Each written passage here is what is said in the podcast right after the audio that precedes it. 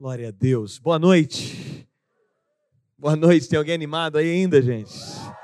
Glória a Deus. Muito feliz de estar aqui com vocês, de estar nessa casa, de poder estar com os seus pastores, gente tão incrível, tão especial, de ver uma igreja tão linda e de poder perceber que Jesus tem feito algo extraordinário no meio de vocês.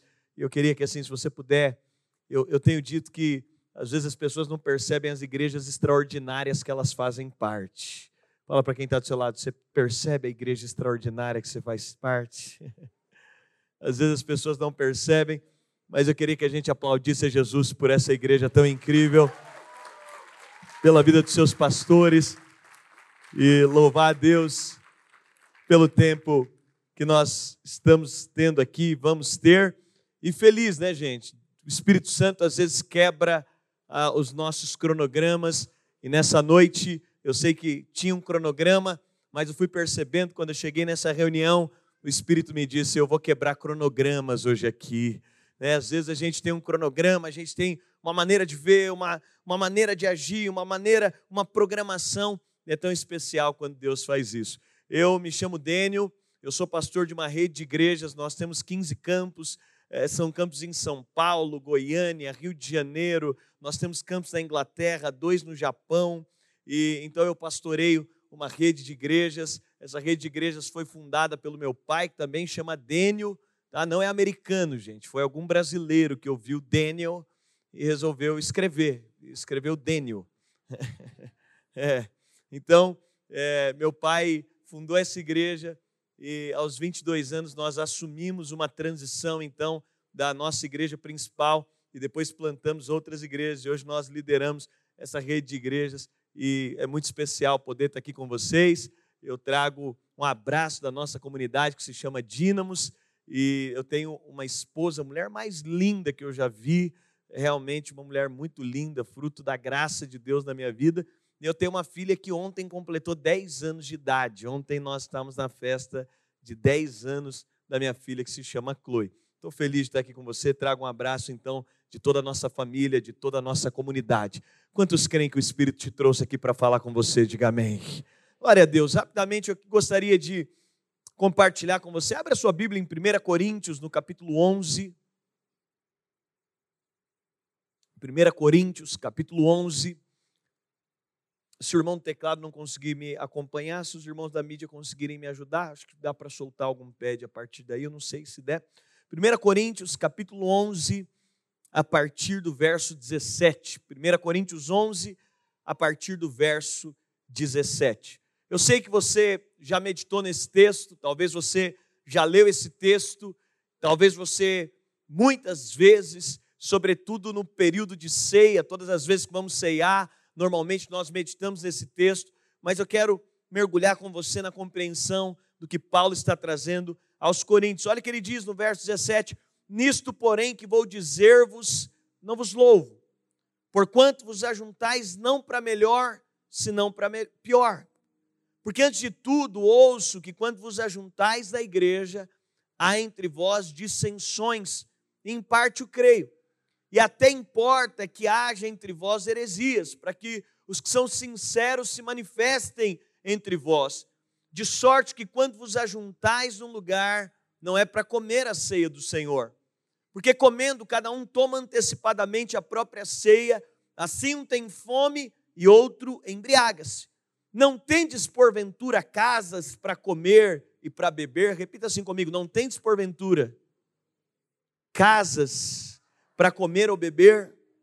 E aí Paulo continuou a desprezar a igreja de Deus, envergonhar os que nada têm. Que vos direi? Louvar-vos-ei, nisso não vos louvo, porque eu recebi do Senhor o que também vos ensinei. Que o Senhor Jesus, na noite em que foi traído, diga assim comigo: tomou o pão, diga deu graças e o partiu. Se puder repetir, diga tomou o pão, deu graças e o partiu e deu aos seus discípulos.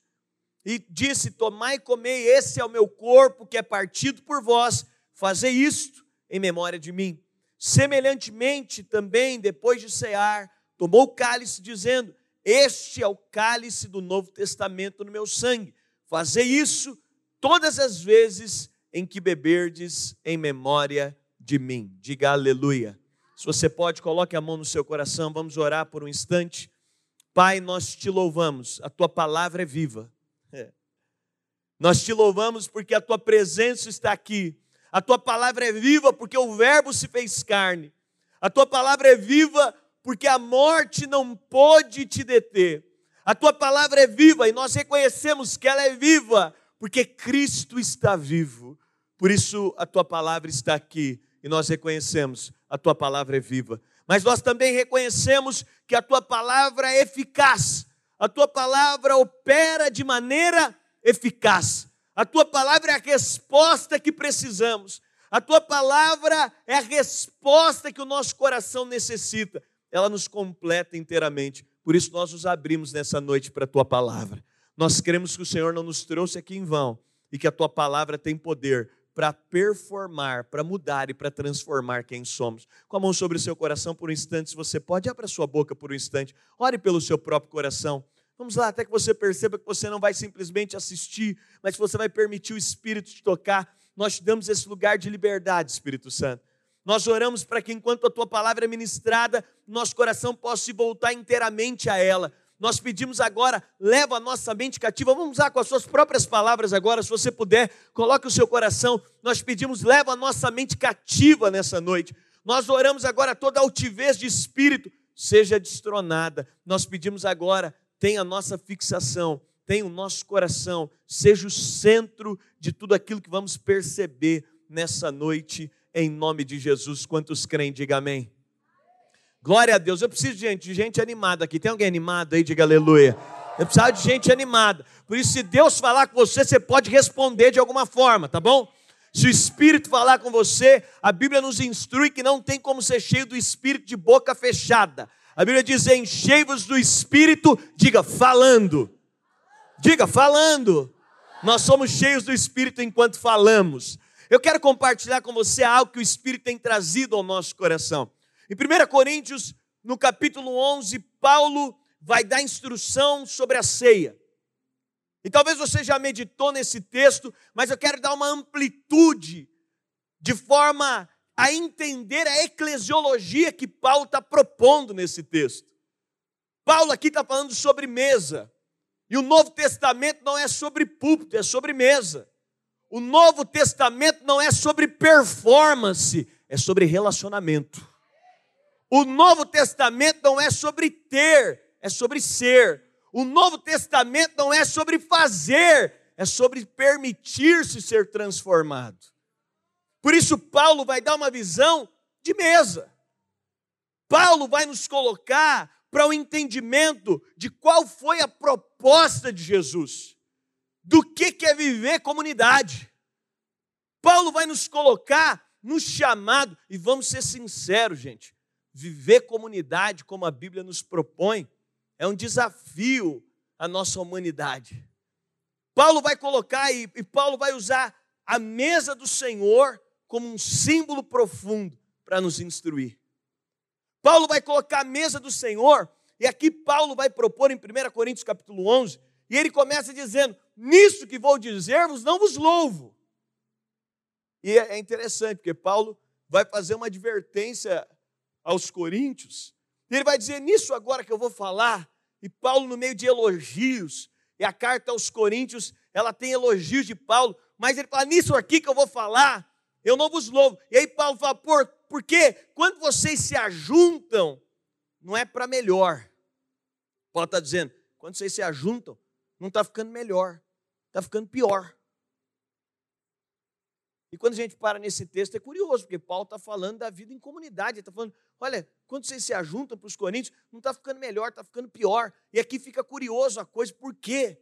E Paulo vai explicar. Ele fala, porque antes de tudo eu ouço que quando vocês se juntam, há entre vós dissensões, há entre vós divisões. Eu sei que aqui em Lages não tem isso, é só lá em São Paulo tem isso, pastor. Aqui eu sei que não tem. Lá tem às vezes. E eu sei que quando você vê aqui divisões, você pensa, as divisões que Paulo está falando é de um irmão contra o outro. Não é de um irmão contra o outro necessariamente. Paulo está dizendo, é porque quando a gente se ajunta, cada um vem para buscar só o que é seu.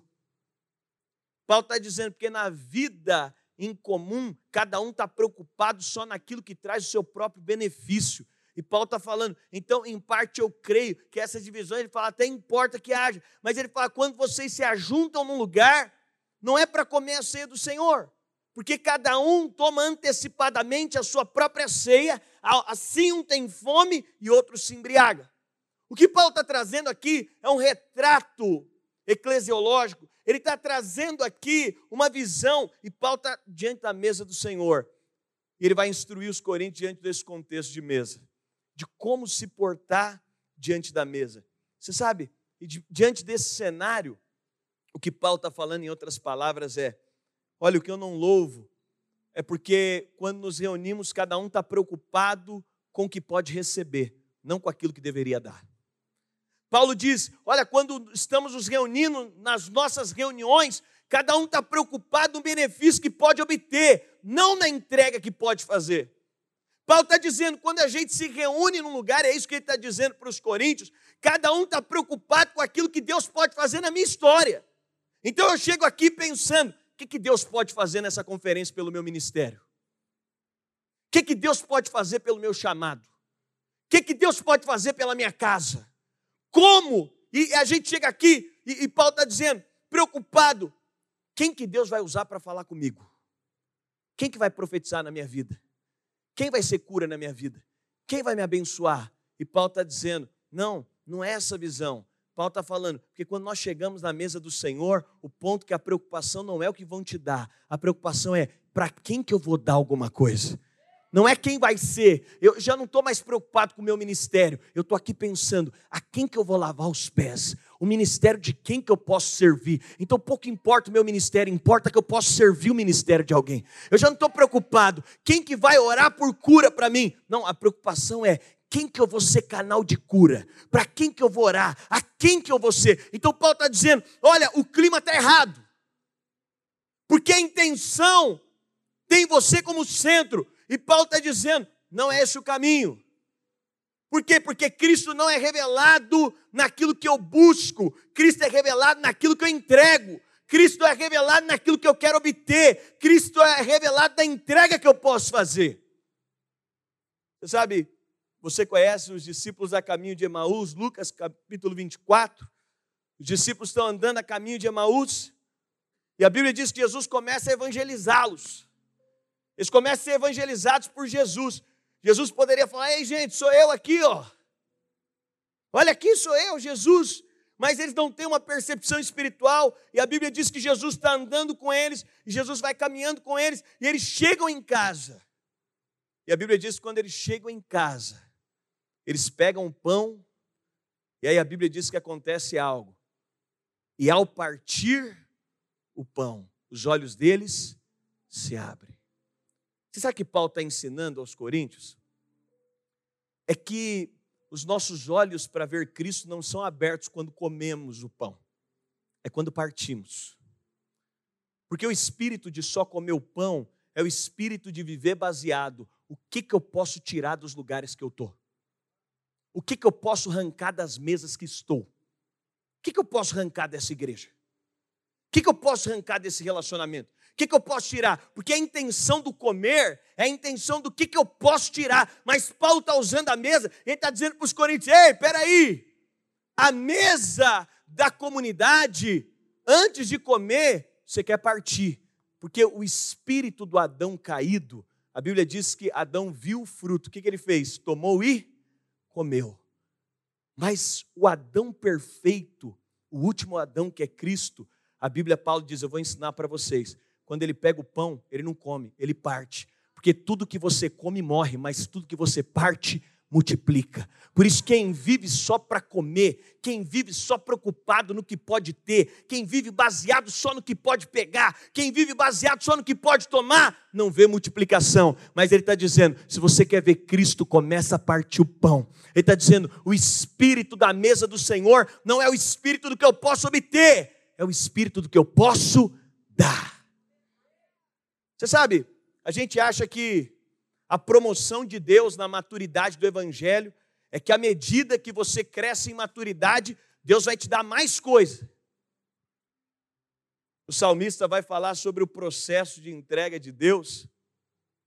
E você sabe, Jesus é o ápice da maturidade. Quanto mais maduro você é, mais pronto você está para morrer. Não é para ter, é para morrer. Quanto mais maduro você se torna, mais preparado você está para perdoar. Quanto mais maduro você se torna, mais preparado você está para dar. Quanto mais maduro você se torna, mais preparado você está para entregar. Mas Paulo está dizendo: o ponto é, quando nós olhamos para a mesa do Senhor, e Paulo está dizendo: olha, a vida em comunidade, ele está dizendo para os coríntios, você está fazendo mal. Por quê? Porque a intenção ainda é você. A busca da sua vida ainda é você. A prioridade ainda é você. E Paulo está dizendo: você quer ver algo extraordinário, quer ver Cristo sendo revelado. Para de sair da sua casa pensando: quem que vai falar para mim hoje? Qual que vai ser a palavra? Para de para. E Paulo está falando, olha, tira a ideia de comer pão e começa a pensar no partir o pão. Começa a pensar, eu vou para essa conferência, quem que eu pego lá? Quem que vai ser lá que eu vou encontrar? Que eu vou ser um canal de cura? Eu tô lá, não estou preocupado quem vai me abençoar. O ponto é, eu vou ser canal de bênção na vida de quem? Eu estou no emprego que eu estou, estou na casa que eu estou, estou no lugar que eu estou. Paulo está dizendo: a intenção não é o que eu tiro, a intenção é aquilo que eu posso dar. Ele está dizendo: quando parte o pão, Cristo é visto. É na entrega que Cristo é revelado. É quando eu dou que Cristo é revelado. Mas eu quero propor com você aqui, de forma didática, o que, que Paulo está falando. Primeiro, Paulo está falando: o Evangelho troca a nossa perspectiva. Por quê? Porque o natural da vida é estar baseado naquilo que eu posso receber. E Paulo está dizendo: não, não, mas o Evangelho muda a perspectiva. O Evangelho faz com que alguém miserável se torne um doador. O Evangelho faz de nós agora pessoas que não precisam mais que alguém dê algo, elas estão dando algo o tempo todo. Elas já não estão mais baseadas nas relações. Você sabe, a mesa é tão importante que Jesus denunciou Judas foi aonde? Na mesa.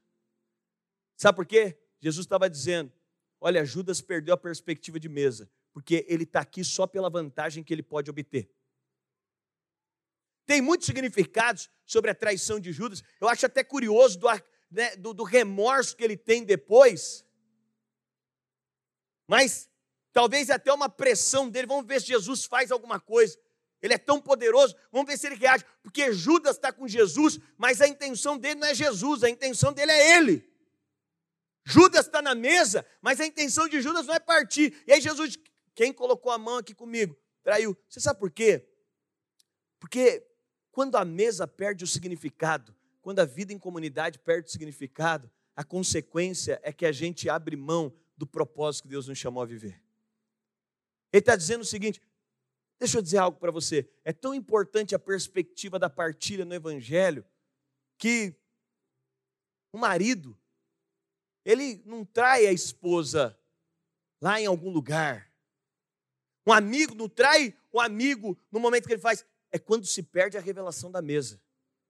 O marido que trai a esposa, ele perdeu a perspectiva da mesa. Em casa, ele está exigindo da esposa algo que ele deveria dar. Então, a relação dele passa a ser de exigência o tempo inteiro. Eu como tudo que eu quero. Eu arranco tudo que dá.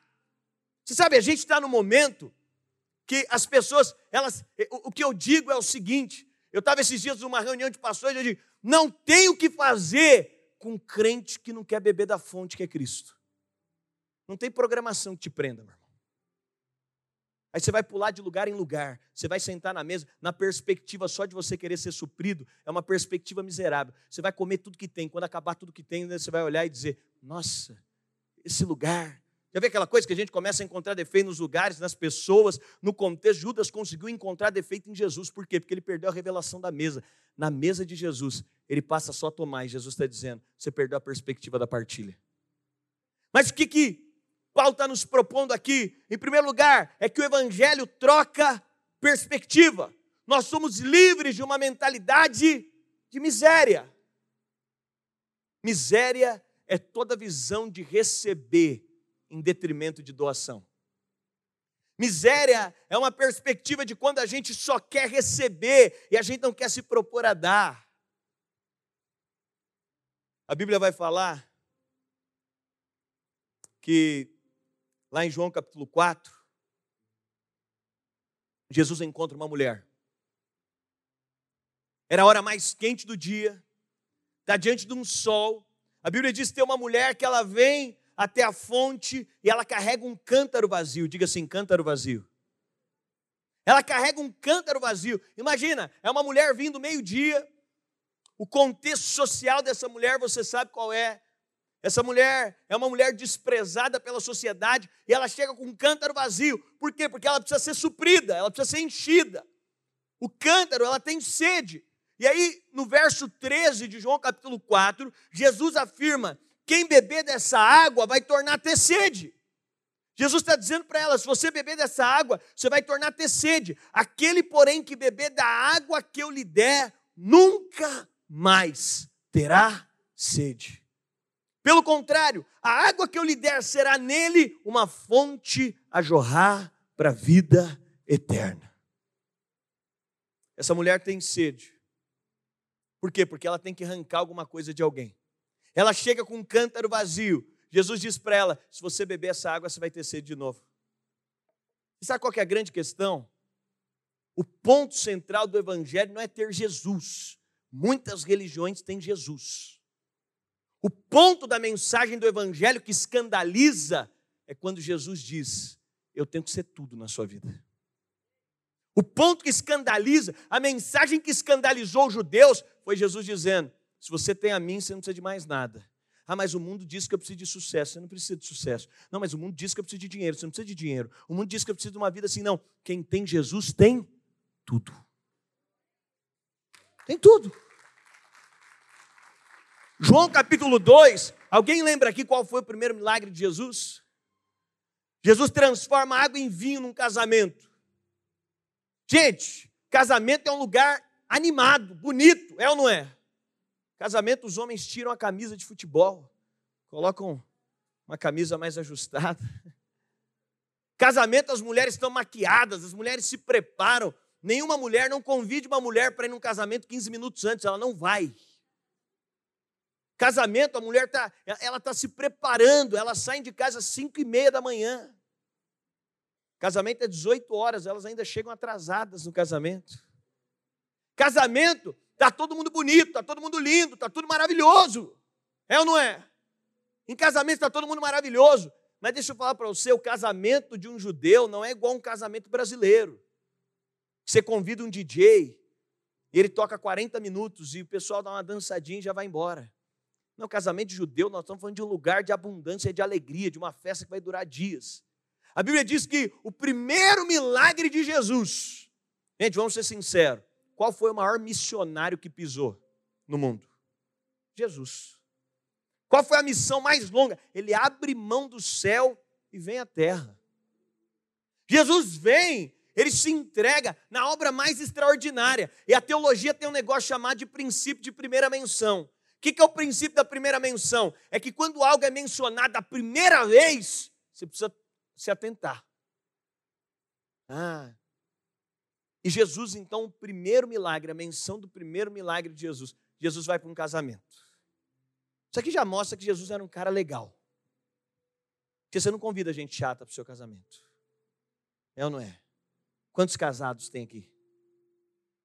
Eu vou dizer para você, uma das coisas mais difíceis da vida é fazer lista de casamento.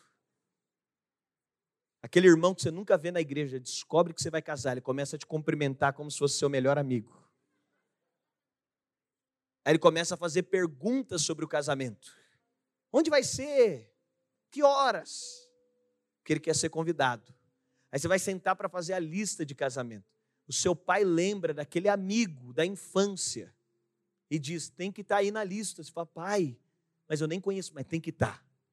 Sua mãe lembra de todas as primas do interior, você não sabe o nome. Gente, lista de casamento. A Bíblia diz que Jesus está na lista de casamento daquele casal porque Jesus era um cara especial. Jesus vai para esse casamento. E vai acontecer o primeiro milagre. Jesus sabe que vai acontecer o primeiro milagre. Eu fico imaginando que Jesus está com os discípulos e ele está dizendo: E aí, gente? Legal, né? Eles estão falando: Olha que festa, Jesus. E Jesus está falando: Esse é o ambiente. um casamento judeu é o ambiente mais feliz da terra. É o ambiente mais feliz da terra. Não tem um ambiente mais feliz que você vai do que casamento. Não tem um ambiente que as pessoas estão melhores arrumadas que um casamento. Não tem um ambiente que as pessoas estão mais bonitas que um casamento. É um ambiente, mas Jesus está nesse ambiente e está tudo lindo, está tudo perfeito, está tudo bonito, está todo mundo incrível. E Jesus vai fazer o primeiro milagre. E eu fico pensando que, como missionário, se eu fosse pastor na época de Jesus, eu falei: Ei, Jesus, milagre no casamento não, pega mal. Pega mal para o missionário. Esses dias, um grupo de amigos canadenses e, e, peruanos, a gente, amigo, eles falam assim: Dênio, está acontecendo um mover no Brasil, a gente quer levar um grupo aí e a gente quer pegar aqui. Então eles pegaram um grupo de canadenses e peruanos, 140 missionários. Nós vamos passar uma temporada aí com você. Eles passaram acho que sete dias, 140 pessoas. A temporada não, né? Uma semana. 140 pessoas. E eles, eu falei: o que, que vocês querem? A gente quer fazer o que você quiser. O pessoal, os missionários vão bancar a ida, eles vão bancar tudo. A gente só precisa que você nos ajude com toda a logística e a gente vai fazer o que você quiser. Quem acha aqui que eu marquei uma festa de casamento para os missionários? Claro que não. Eu não liguei o irmão que ia casar. Falei, oh, irmão, está chegando 140 missionários, queria levar no seu casamento. Por quê? Porque ninguém precisa de missionário em casamento. Casamento está todo mundo bonito, ninguém precisa de milagre em casamento. Casamento está todo mundo legal, casamento está todo mundo alegre, casamento está tudo certo. Espera aí, Jesus foi no endereço errado. Eu levei missionário no hospital, eu levei missionário no asilo, eu levei eles, joguei eles dentro da Cracolândia, eu levei eles para revitalizar a praça. Por quê? Porque ninguém precisa de missionário num casamento. Então o que Jesus vai fazer no casamento? Por que, que o primeiro milagre vai ser no casamento? Tem um sentido. Jesus está no casamento, está tudo alegre, e Jesus está ali dizendo: Esse aqui é o ambiente mais feliz da terra, é isso aqui. Olha isso aqui, Jesus, está todo mundo feliz, está todo mundo alegre. Tem vinho, vinho aponta para alegria natural. Tem vinho aqui, está todo mundo sorridente, está demais. E Jesus só está observando. E aqui para mim, imagino que Jesus só está pensando: esse aqui é o ambiente mais feliz da terra, mas até no ambiente mais feliz da terra uma hora vai acabar o vinho. Até na maternidade mais incrível, uma hora acaba a alegria. Até no casamento que parece o mais incrível, uma hora acaba a alegria. Até na profissão que parece a mais incrível, uma hora acaba a alegria. Até no dinheiro sem fim, uma hora acaba a alegria. Até na fama, uma hora acaba a alegria. E Jesus está ali, e daqui a pouco alguém chega e diz: Acabou o vinho. E Maria diz: Fala para Jesus. Ele está dizendo: Acabou a alegria da terra? É por isso que eu vim para a terra para dizer para vocês que nem a alegria mais extrema da terra pode suprir você, porque dentro de você tem um desejo de uma alegria que só pode ser suprido por algo que vem do céu. Ele está dizendo: é por isso que o Filho de Deus veio ao mundo para dizer para nós: não tem nada na terra capaz de te suprir. E sabe qual é o nosso problema? É que a gente ainda pensa assim: se eu tivesse mais dinheiro eu seria feliz. Mentira. Não, se eu tivesse tal coisa, a expectativa do que você vai ter é a mentira que o diabo colocou em Eva. No primeiro pecado havia a expectativa do que ela teria, não desfrute do que ela já tinha. Sabe por quê? Porque nós estamos na expectativa do que teríamos. Mas a Bíblia diz: quem tem Cristo tem todas as coisas. Se carro te desse felicidade, como muitos acham, Deus fazia, faria o dono da concessionária se converter. Ia chegar um carro na sua porta. Se dinheiro fosse o suficiente, um banqueiro se converteria, se aceitou Jesus, no outro dia teria um depósito na sua conta. Sabe o que Jesus está dizendo? Não tem nada no mundo que pode suprir. Deixa eu te perguntar: é mais fácil para Deus dar um carro ou enviar o filho? É mais fácil para Deus dar dinheiro ou enviar o filho? Se dinheiro resolvesse, seria mais barato para Deus. Quando Deus envia Jesus, Ele está dizendo: não tem nada no mundo que pode suprir o seu coração. É por isso que eu tiro meu filho do seu trono, coloco ele numa cruz, para dizer: agora ele vai viver dentro de você, e esse é o suprimento que você precisa. Esse é o suprimento. Nós precisamos de nos arrepender de tudo que achamos que se teríamos, seríamos felizes. Porque se temos Cristo, não nos falta coisa alguma. Precisamos de nos arrepender. O que você acha que teria fosse feliz? E é nessa vida, em João capítulo 4, Jesus está dizendo: se você beber dessa água, se você tomar da água que o mundo tem para te dar, Jesus está dizendo para aquela mulher: se você continuar nesse ciclo de buscar alegria em alguma coisa que o mundo tem para dar, ei gente, o escândalo do Evangelho é Cristo, somente Cristo, é tudo o que o homem precisa. Yeshua. Você sabe o que significa Yeshua? Yeshua é o Deus de muitas salvações. Ele não foi só o milagre para me salvar. É por isso que o salmista diz: restitui em mim a alegria da salvação. Porque ele está dizendo: eu preciso lembrar que não tem nada mais feliz. Ele disse para essa mulher: se você tornar a beber aqui, você vai continuar com sede. Sabe qual é o escândalo do Evangelho? É que nós não precisamos voltar a uma fonte que nos dá sede novamente. Ele está dizendo para essa mulher: você vai voltar aqui de novo, de novo, de novo, de novo, de novo, de novo. E você vai continuar com sede, com sede, com sede, com sede, com sede. Nós estamos nesse ambiente, eu vou dizer para vocês, aqui nesse ambiente, certamente tem pessoas que têm mais recursos financeiros do que eu. Aqui nesse ambiente, certamente tem pessoas que têm uma família tão legal quanto a minha. Certamente nesse ambiente tem pessoas muito mais capazes do que eu, muito mais experientes que eu. Mas nesse ambiente não tem ninguém mais feliz que eu. Não tem. Aí você fala, por quê? Por causa do dinheiro? Não. Por quê? Por causa do recurso? Não. Por quê? Por causa de alguma formação? Não. Por quê? Por causa de algum acesso? Não. É porque nesse ambiente também não tem ninguém mais amado do que eu. E se eu sou amado por Ele, é tudo que eu preciso para ter o meu coração completo para dizer: a minha alegria não está naquilo que eu vejo, a minha alegria não está naquilo que eu tenho, a minha alegria está em quem eu tenho.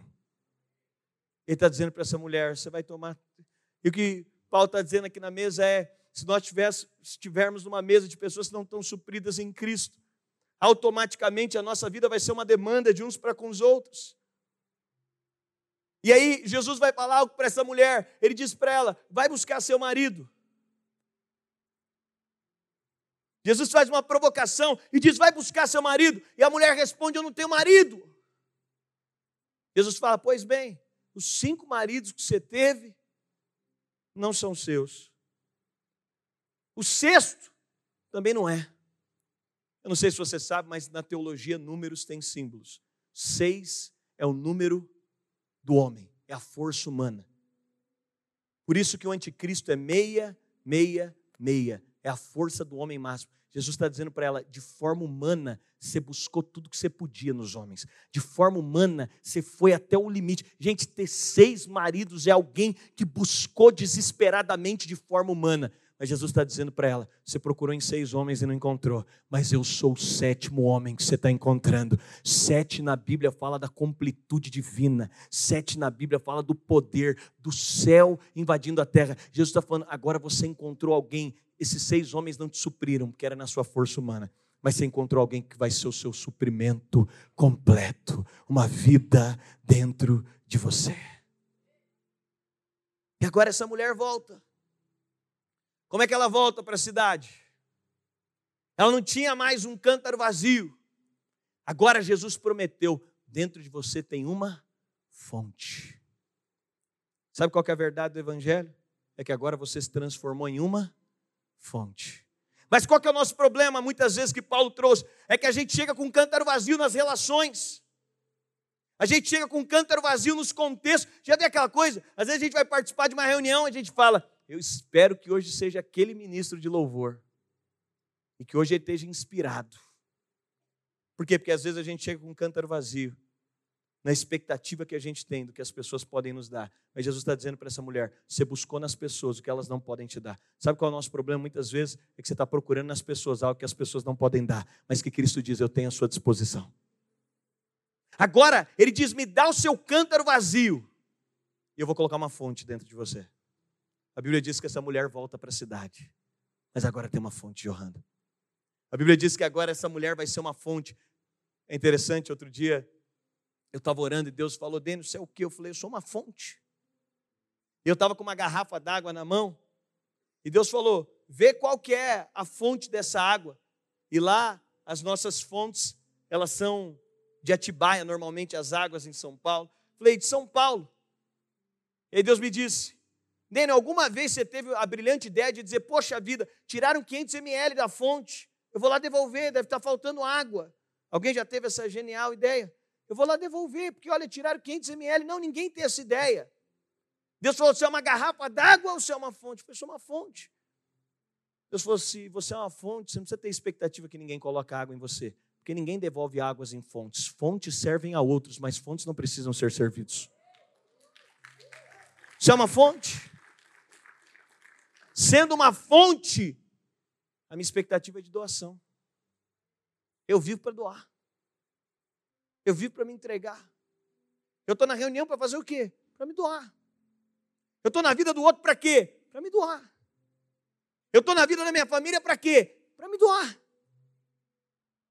Mas o que Paulo está propondo aqui, em outra análise, é que Cristo não é visto no pão comido, Cristo é visto no pão partido. Quer ver Deus na sua história? Começa a compartilhar o que Ele te deu. Quer ver Deus na sua história? Começa a dar o que Ele deu para você. Nós temos uma mentalidade, o mundo nos ensina uma mentalidade de escassez. E qual que é a mentalidade? Você entra no lugar e você fica analisando o que o lugar pode te dar. Às vezes as pessoas perguntam para mim, pastor, vou mudar de cidade, que igreja eu devo frequentar? Eu digo, a que você não vai estar lá só para consumir, a que você pega o pão que Deus te deu e diz, eu vou compartilhar de alguma forma a que você se propõe a dar aquilo que Deus está te dando, a que você se propõe a entregar o que Deus. E quando Cristo é visto no pão partido, porque quando se parte o pão, os olhos se abrem. Eu amo esse ambiente profético de dons.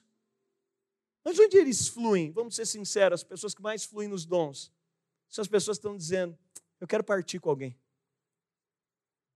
Pega pessoas que você reconhece são usadas por Deus, pergunta para elas. Por que você é usado? Ela vai dizer, porque eu tenho uma intenção, eu chego aqui, eu estou preocupado com o outro. Com o que Deus pode fazer pelo outro. E aí, quando eu parto o pão, Cristo é visto. Talvez você fale, pastor, é tão pouco que eu tenho. Pouco importa. Se você resolve partir o que você tem, você prova de multiplicação sobrenatural. O seu pouco na mão de Jesus se torna muito. É quando a gente muda a mentalidade. Você sabe, esses dias eu estava até dizendo num podcast que eu fui. Em outubro do ano passado, eu estava ministrando em uma igreja. No final do culto, eu desci. Algumas pessoas vieram me cumprimentar. Algumas pessoas estavam me cumprimentando. E daqui a pouco eu vi uma moça vindo. Essa moça vinha pelo corredor. E ela tinha dificuldade física, motora, de poder se aproximar. Ela tinha debilidades físicas. Quando ela se aproximou, ela também tinha debilidades na fala. E ela falou, pastor, eu estou muito feliz que você veio aqui. E eu vendo todo aquele contexto, falei, eu estou muito feliz de estar aqui. Aí ela falou assim, pastor, eu te acompanho na internet. Eu falei, poxa, que 10. Aí ela falou, pastor, eu assisto as suas lives. Eu falei, você é uma das três pessoas que assiste minhas lives. Aí fiquei mais feliz. Falei, que bom. Ela falou, pastor, quando eu fiquei sabendo que você vinha aqui, eu não sei se você lembra da oferta do presente mais caro que você já recebeu.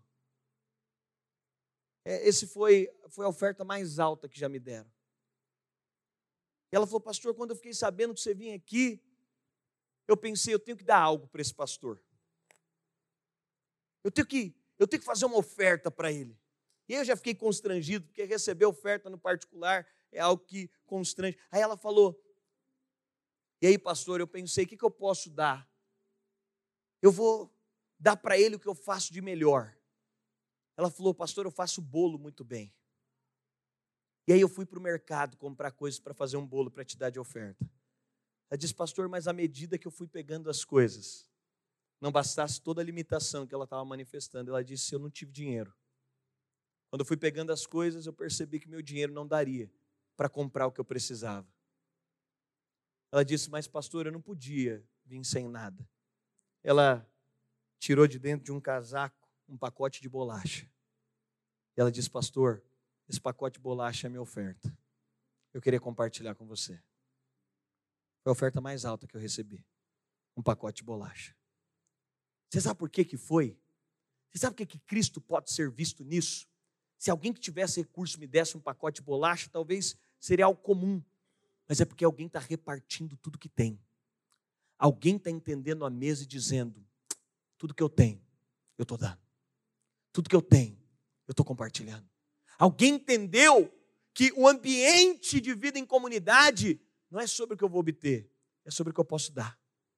Não é sobre o que eu vou receber, é sobre o que eu posso doar.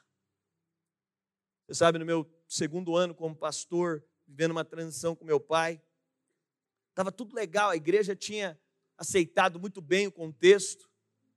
A gente tinha feito o maior batismo da história da cidade em praça pública. No meu segundo ano como pastor, nós batizamos centenas de pessoas em praça pública. Foi algo lindo, Deus estava fazendo algo especial. Estava tudo bem por fora, mas interiormente eu estava numa temporada que não estava tudo legal. E aí, numa troca de sessão de um culto para o outro, eu falei, eu vou dar uma volta no hall. Eu saí pelo corredor. Cristo não é visto no que você vem pegar, Cristo é visto naquilo que você pode doar. Eu estou indo pelo corredor uma senhora de 70 anos, mais ou menos, ela me encontra no corredor. E talvez uma senhora, essa senhora, ela liderava grupo, ela fala, pastor, eu só sei fazer um bolo legal. Eu falo, então reparte o que você sabe fazer, que Deus opera a multiplicação. Essa senhora me encontrou no corredor. Ela me deu um abraço, foi a segunda maior experiência que eu tive com o amor de Deus. Veio cura na hora sobre mim. E ela disse, pastor, eu vim hoje aqui só para dizer para você, não para, não. A gente é tão grato pela sua vida. É tão. E aquela mulher compartilhando comigo. Você sabe por quê? Porque aquele dia ela tinha resolvido ir para dizer: Eu não vou para comer pão. Eu vou para partir. Eu vou para doar. Eu vou para me entregar. Eu vou para ser resposta para alguém. Eu vou para dentro do meu trabalho, mas eu vou para ser resposta para alguém. Dentro da minha casa, eu vou, mas para ser resposta para alguém. Dentro da cidade, eu vou, mas para ser resposta para alguém. Dentro da minha igreja, não na cultura de demanda que o mundo nos ensina, mas a cultura de entrega que Paulo está propondo. E talvez você pense, eu estou caminhando aqui para a gente orar, talvez você pense, não, mas é alguém que tem muito.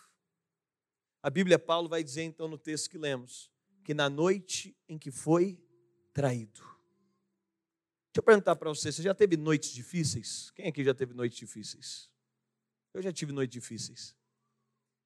Eu já tive, eu já tive notícias difíceis. Eu estou aqui diante de uma semana que eu tive notícias difíceis. Domingo, depois de ministrar numa igreja, eu estou sentado na Edificando lá de São Paulo, talvez o Lucas conheça, o Rafael Bicudo. Estou sentado na mesa jantando. Meu cunhado me liga e fala: Dene, onde você está?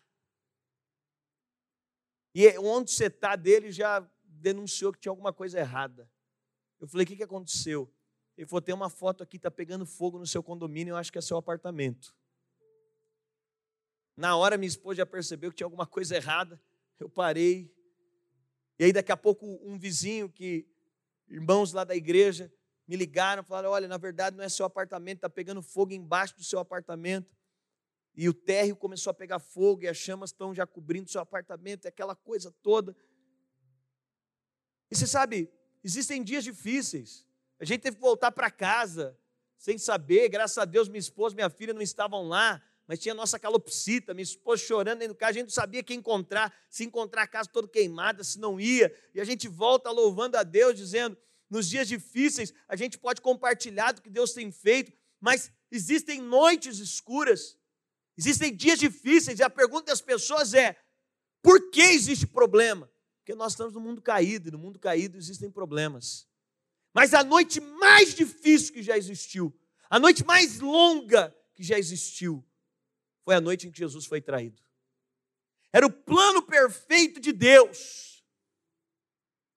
E agora Jesus está debaixo de uma pressão intensa, na sua humanidade sendo pressionado. Vamos ser sinceros, nessa noite Jesus podia sentar à mesa e dizer: gente, a fase da minha vida está difícil.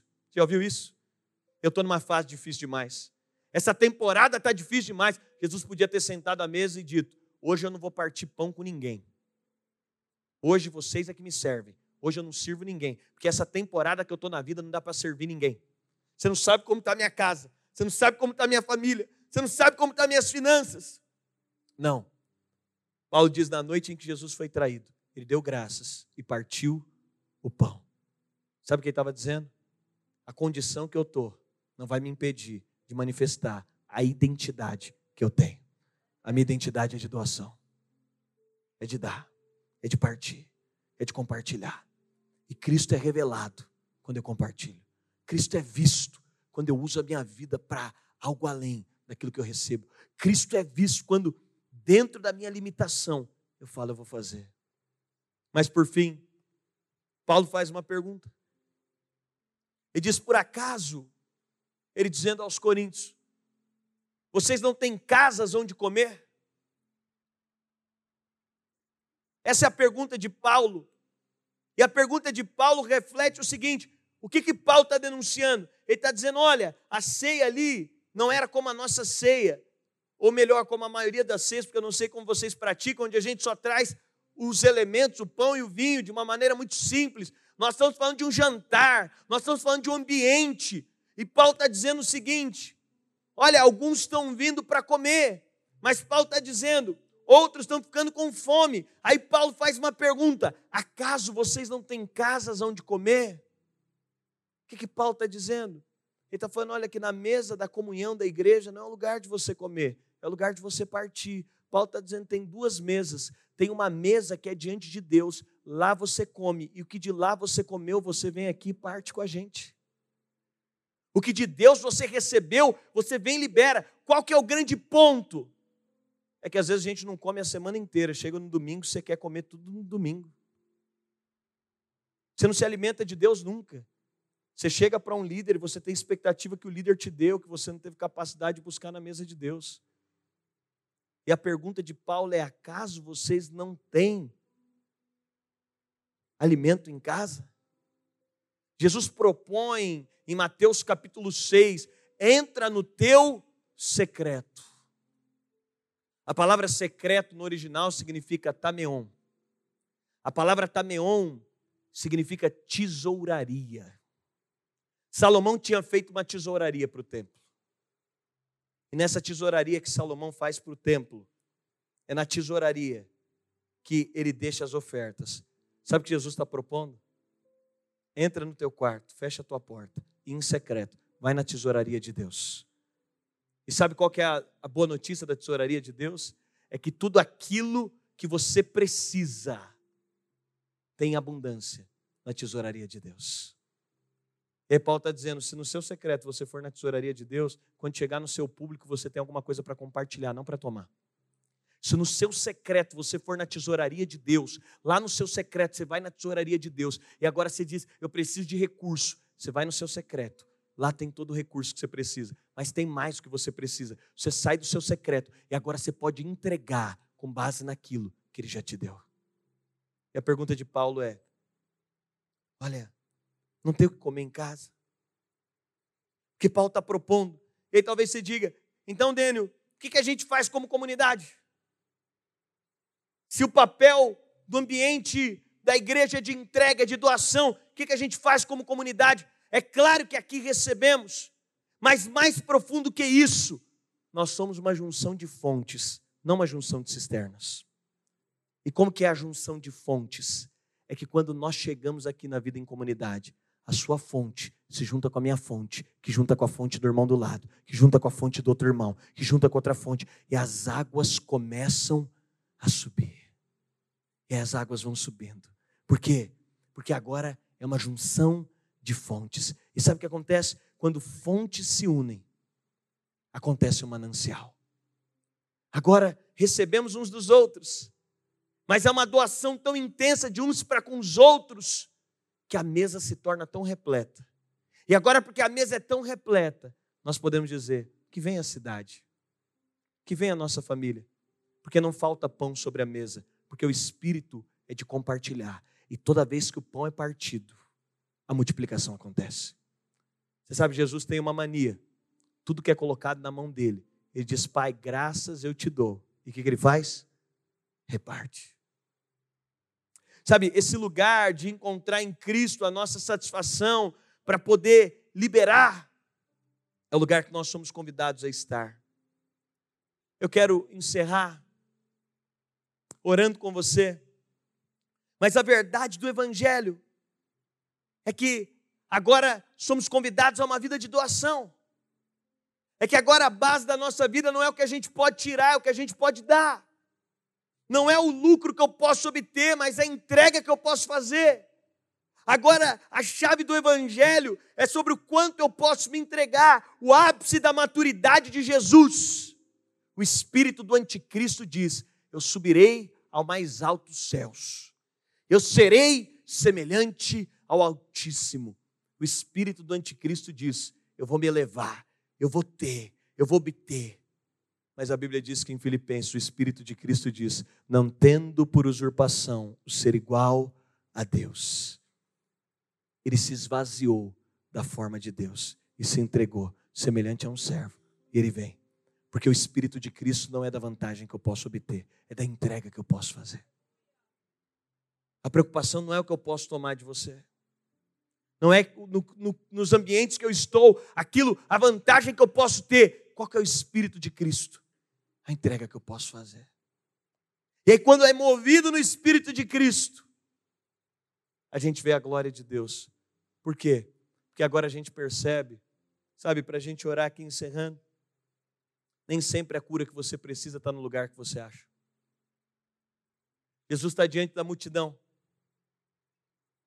não tem comida, e a Bíblia diz que ali no meio tem um menino com cinco pães e dois peixes. Parece tão pouco. E naquele dia eu acho interessante, porque Jesus vai provocar os discípulos como que a gente vai dar de comer para tanta gente? E você sabe, normalmente líderes acham, não, é a gente que vai suprir a comida. Eu sou pastor, eu sei. Jesus está provocando os discípulos, mas aquele dia a fonte do milagre não vai ser nem os discípulos, que era a liderança, nem Jesus. A fonte do milagre vai ser um menino. Ele tinha cinco pães e dois peixes. E Jesus fala: Eu vou alimentar a multidão com o seu pouco. Com aquilo que está na sua mão, eu vou alimentar uma multidão inteira. Com aquilo que você tem, eu vou alimentar uma multidão inteira. Você sabe porque muitas vezes nós temos uma mentalidade de uma expectativa de que Deus vai fazer através de determinada pessoa. Mas Deus ama quebrar protocolos. Outro dia, um irmão não estava frequentando mais a comunidade. Eu fui atrás dele. Irmão, por que você não está indo? Lá na nossa comunidade nós temos pequenos grupos. Aí ele falou assim: Pastor, não estou indo mais porque o líder do pequeno grupo não me liga. Eu sei que aqui não tem esses irmãos, mas lá em São Paulo aparece desses. Aí eu fui lá e chamei o líder. Irmão, fulano falou que não está vindo porque você não liga para ele. Aí o líder falou, mas ele também não me liga. Eu falei, gostei da resposta. Eu fui lá e falei, irmão, mas você também não liga para ele. Será que não é um caminho de você evoluir? Se você precisa de uma ligação, será que você não podia pegar o telefone e dizer, eu estou precisando, e você ligar? Você sabe que às vezes a gente tem uma expectativa de que Deus vai fazer através de fulano. Não, é através de ciclano. Deixa eu falar, e se Deus quiser usar para ser a cura da sua vida, alguém que é simples, que está do seu lado, que só tem cinco pães e dois peixes, você está aberto para isso? Mas você está aberto também para talvez ser a cura de alguém só com cinco pães e dois peixes? Você tem coragem de colocar os seus dons na mão de Deus e dizer: Deus, parece tão pequeno, mas está aqui. Deus, isso parece tão pouco, mas é o que eu posso te dar. Deus, eu não sei como isso pode fazer. Deixa eu falar, as coisas mais revolucionárias que aconteceram não estavam programadas. Deus ama trabalhar com a improbabilidade. Deus ama usar cinco pães e dois peixes para sair daquele ambiente, alguém dizer, e aí comeram? Comemos. Como é que foi? Foi incrível. Da onde que veio? Tá, sabe aquele menininho? Foi através dele. Você sabe? Várias vezes na minha vida eu recebi cura de Deus através de gente que nem sabia que estava sendo cura de Deus na minha vida, mas dentro da simplicidade delas. Mas eu também me propus a abrir o meu coração para dizer: Deus, eu tenho é tão pouco, mas eu quero que o Senhor seja visto. Eu sei que vocês são uma igreja que se move no profético. Eu amo ver as crianças se movendo no profético. Esses dias nós fomos para uma conferência e aí nós deixamos as crianças sendo ministradas e no final nós soltamos as crianças para o profético para ministrar nos adultos. É emocionante ver uma criança se movendo no profético, é ou não é? Particularmente eu acho mais tocante do que ver um adulto. Por que, que é mais tocante ver uma criança do que um adulto? Porque o adulto tem mais recursos, a criança tem menos recursos. Quanto menos recursos você tem, você se propõe a partir o pão, mais Cristo é visto. Porque quando a gente vê uma criança, você fala, só pode ser Deus. Talvez você fala, pastor, o que eu tenho é tão pouco. Mas que seja pouco, que quem vê fala, só pode ser Deus. Só pode ser Deus que está fazendo. Ele resolveu abrir a boca na universidade, Deus está fazendo, só pode ser Deus. Ele resolveu começar a investir e Deus multiplicou os recursos. Só pode ser Deus. Mas esse lugar é para quem se propõe a entender. Tem uma fonte dentro de mim. Tem uma fonte honrando. Porque eu encontrei Jesus. Eu encontrei Cristo. Agora tem uma fonte honrando. Agora o caminho é toda mesa que eu tô é uma mesa de doação. Toda mesa que eu tô é uma mesa de partilha. Agora a minha vida é uma vida de entrega. Agora eu chego numa reunião. Gente, eu tenho um negócio, eu chego numa reunião, eu estou na mesa da igreja, eu falo, eu preciso de orar com alguém. Eu preciso de partir com alguém. Preciso de entregar com alguém. Aí não é mais aquela coisa, vamos ver que música o ministro tem para dar. Não, você está aí do outro lado, não é com um cântaro olhando para o ministro dizendo, ei, manda aí, aquela música seria mais legal. Não, agora não é você com um cântaro aí, agora é uma fonte daqui, mas uma fonte daí. E aí as águas começam a subir. E sabe qual é o incrível de águas que sobem? É que tudo que é pesado fora da água se torna leve dentro dela. Qual é o ambiente mais gostoso? A casa mais prazerosa. Qual é o casamento mais prazeroso? Não é dois cântaros vazios, um cobrando do outro. São duas fontes. E aí dentro de casa é um jogando água para o outro, e um joga água para o outro, e um joga. Ai, que, que romance, gente. E as águas vão subindo. Se eu te der 100 quilos fora da água, você segura poucos minutos. Dentro da água você fala, está leve. Aí alguém olha para sua história e diz, por que está tão leve assim? A taxa de divórcio está tão grande, por que, que na sua casa é tão leve seu casamento? Aí você diz, é porque lá em casa tem uma fonte que jorra, e a fonte está jorrando água. Aonde que é leve liderar? Você diz, alguém diz, nossa, mas é pesado. Alguém pode falar, nossa, mas é pesado o ministério. É mesmo, o peso é grande. Mas depende de onde você se propõe a carregar. Se for fora d'água, vai ser pesado. Mas se for dentro d'água, você fala: Eu estou carregando isso aqui, mas eu nem estou sentindo. Sabe por quê? Porque tem um fluir, tem uma atmosfera que faz com que fique leve, tem uma atmosfera que faz com que. Nossa, mas fazer o que você está fazendo, a vida que você tem, é. Aí a gente passa pelos nossos vales e alguém diz: Meu Deus, como é que você está suportando? Meu Deus, como é que você pode estar tá sorrindo? Você fala: É porque eu estou imerso num lugar que tudo que cai nele se torna leve. É por isso que a minha vida é leve é sobre esse lugar. É o lugar onde Cristo tomou tudo em nós. E nele achamos tudo o que precisamos. Então já não estamos mais buscando nos homens o que só podemos encontrar em Cristo. Nos suprimos completamente nele. Entendemos que essa é a chave do Evangelho. É o Cristo que nos encontrou e tínhamos um cântaro, mas nos devolveu para a nossa vida, dizendo: agora há uma fonte dentro de você vai jorra. Vai transforma o mundo. Eu quero orar, não sei se vai ter aqui alguma banda, mas eu quero terminar orando com você. Sabe, querida, você que está sentada aqui, como ela chama? Isso. Amanda, Amanda, olhando para você, me vem muito forte Maria. E a palavra intensidade. Eu sinto que Deus ele está te dando uma adoração intensa mas é uma coisa intensa. É uma entrega intensa. É algo movido em muita intensidade. Por isso eu sinto Deus dizendo: isso não vai diminuir, isso vai crescer. Eu sinto que Ele te deu o coração de Maria para escolher a boa parte, para escolher a parte da entrega. Por isso eu sinto que você é uma pessoa que entrega com facilidade. Tem algo dentro de você que, assim, você entrega de forma fácil para Jesus. Eu sinto Ele dizendo: Isso vai ser multiplicado dentro de você. Mas você sabe, Maria não foi compreendida por todo mundo. Nem todo mundo compreendeu as entregas dela. Nem todo mundo compreendeu a extravagância de Maria. Eu sinto Deus dizendo a você: não precisa que todos entendam. Não precisa. Maria se antecipou. A adoração dela antecipou algo. Sabe, eu sinto Deus te dando ouvidos espirituais para perceber algo. Maria ungiu Jesus. Todo morto era ungido. As mulheres, pós a morte de Jesus, foram ao sepulcro. Ele já não estava mais lá, porque uma mulher já tinha ungido ele. Ela tinha se antecipado. Por isso eu sinto Deus te dando ouvidos afinados com os céus, para que você se antecipe.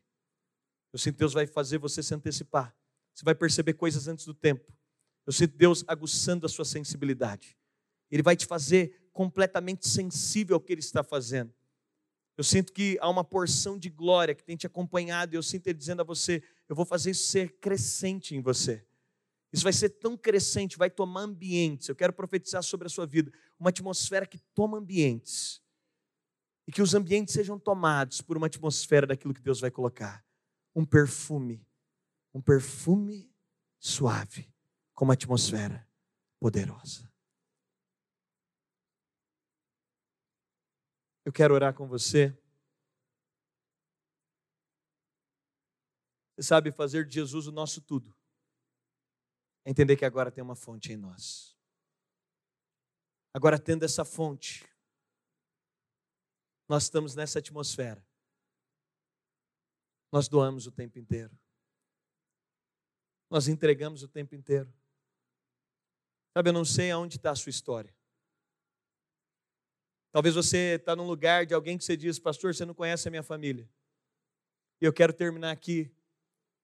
Foi dito aqui pastor que me antecedeu diz: Eu sinto que é um bálsamo de cura. E eu quero terminar aqui chancelando essa palavra. Eu sinto que é um bálsamo de cura. Talvez você fale, pastor, você não conhece a minha história, eu não tenho nada para dar. Eu não tenho nada para entregar. Sabe, esses dias, Deus já falou sobre cura comigo a vida inteira, mas esses dias Ele me deu uma revelação mais profunda. E aqui eu encerro, de verdade. Pastor, para encerrar de verdade, eu tenho que falar três vezes. Minha filha de 10 anos virou empresária. Ela falou, pai, vou abrir uma empresa. E ela abriu uma empresa de pulseiras. Eu estou aqui, ó, devidamente trajado. E a gente começou a apoiar a empresa dela. A gente foi fazer uma viagem e toda a empresa dela estava concentrada numa caixa de miçanga. A empresa dela inteira e dois funcionários, eu e a mãe dela, às vezes. E a gente estava lá, nós levamos um casal de amigos e o filho deles de três anos foi brincar na caixa de pulseira dela. Você imagina o que aconteceu? Ele derrubou a caixa de pulseira. Eu estava no quarto, nós estávamos numa viagem, eu estava com mais dois pastores amigos. Eu só escutei na sala. E aquele barulho. Tic, tic, tic, Gente, eu nunca vi tanta miçanga. Eu não tenho ideia de quantas mil miçangas no chão. Eu saí correndo, fui para a sala, olhei para minha esposa, a gente queria ver a reação dela. E ela no ápice dos 10 anos dela. Ela olhou, respirou fundo e falou: Acontece. E os pais da criança estavam constrangidos, ela ainda para quebrar o ambiente, as crianças de 10 anos estão geniais, né? Ela falou: essa é a vida do empreendedor brasileiro.